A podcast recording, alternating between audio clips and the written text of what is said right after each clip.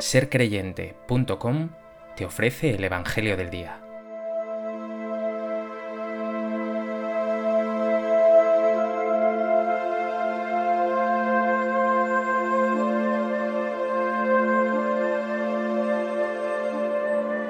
Del Evangelio de Mateo. En aquel tiempo dijo Jesús a sus discípulos, Cuando venga en su gloria el Hijo del Hombre y todos los ángeles con él, se sentará en el trono de su gloria, y serán reunidas ante él todas las naciones. Él separará a unos de otros como un pastor separa las ovejas de las cabras, y pondrá las ovejas a su derecha y las cabras a su izquierda. Entonces dirá el rey a los de su derecha, Venid vosotros, benditos de mi Padre, heredad del reino preparado para vosotros desde la creación del mundo, porque tuve hambre y me disteis de comer, tuve sed y me disteis de beber. Fui forastero y me hospedasteis.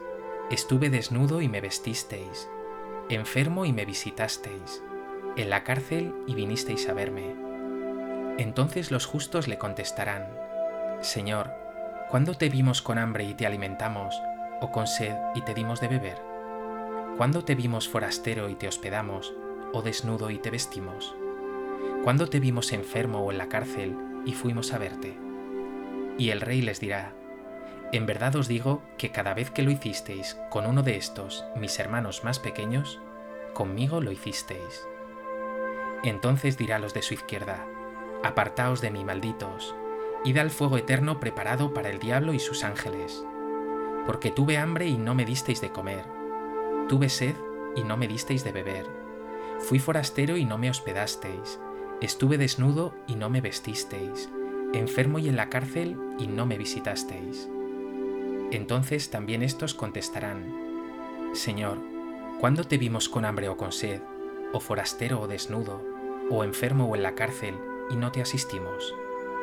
Él les replicará, En verdad os digo, lo que no hicisteis con uno de estos los más pequeños, tampoco lo hicisteis conmigo.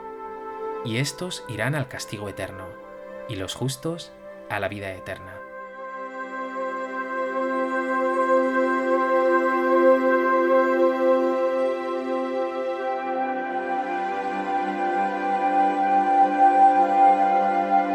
El Evangelio de hoy es uno de los más impactantes para la conciencia de todo cristiano.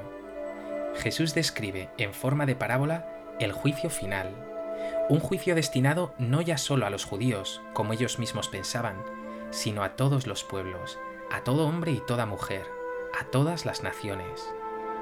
¿En qué consiste propiamente este juicio?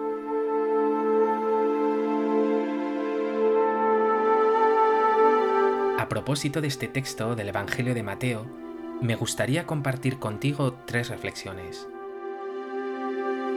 En primer lugar, quiero que centres la mirada en lo más importante no ya de este Evangelio de hoy, sino de toda tu fe cristiana. El juicio de Dios no tendrá en cuenta tu raza, tus rezos, tus conocimientos o tu excelencia. El juicio final versará sobre el amor, y un amor no meramente sentimental, sino real y concreto. Tu trato al hermano, especialmente al más pobre, al más necesitado. Podíamos decir, amar o no amar, esa es la cuestión. Quizá, tras Jesús en el Evangelio, nadie lo ha formulado de una manera tan hermosa como San Juan de la Cruz, con esa conocida sentencia, al atardecer de la vida te examinarán del amor. Si tuvieras que presentarte ahora mismo ante Dios, ¿qué habría en tus manos? ¿Obras de amor o unas manos vacías, incluso sucias, de egoísmo, críticas y falta de misericordia?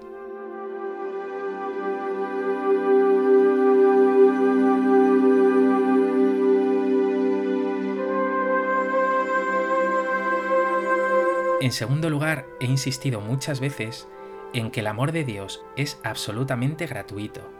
Dios te ama sí o sí, antes incluso de que tú puedas hacer una pobre obra. Pero este amor de Dios tiene tanta potencia que ha de tener en ti eco, eco de buenas obras y de amor. Si Dios ha sido compasivo contigo, ¿cómo no vas a ser compasivo con tus hermanos? Si Dios te ha perdonado lo imperdonable, ¿cómo no vas a perdonar y a disculpar tú a tus hermanos? Si has experimentado que Dios te fortalece y te sostiene siempre, ¿cómo no vas a sostener tú a los que tienes cerca?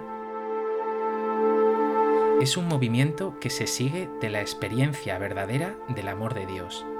Tus obras, tus gestos de amor, serán una verificación de tu experiencia de amor de Dios, de la autenticidad de tu fe. Lo dice clarísimamente la primera carta del apóstol Juan. Si alguno dice amo a Dios y aborrece a su hermano, es un mentiroso, pues quien no ama a su hermano a quien ve, no puede amar a Dios a quien no ve. ¿Amas a Dios en tu hermano? ¿Hay en tu vida obras de amor a favor de tus hermanos?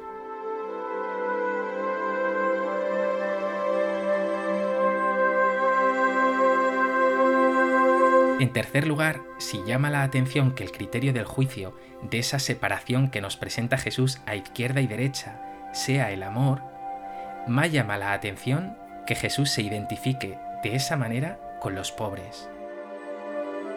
Dice el texto de hoy, ¿cuándo te vimos con hambre o con sed, o forastero o desnudo, o enfermo o en la cárcel y te asistimos?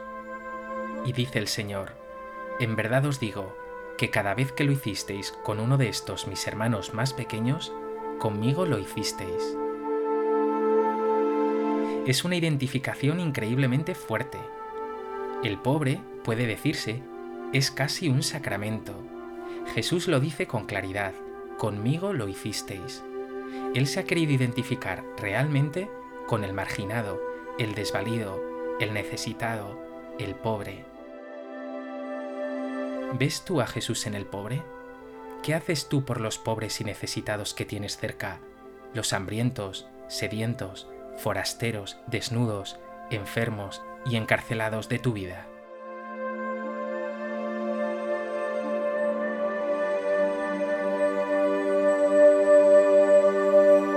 Pues que este Evangelio te lleva a comprometerte más y más con una vida entregada a tus hermanos, particularmente a los más pobres y que puedas abrir los ojos hasta reconocer a Jesús en esos necesitados y servirlos de corazón.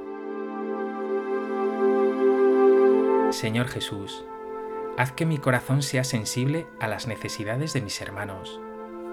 Tantas veces me pasan desapercibidos los pobres que hay a mi alrededor. En mí abunda la indiferencia. Dame amor para llevarlo a los que más te necesitan. Dame compasión solidaridad, generosidad, porque al atardecer de mi vida seré examinado del amor.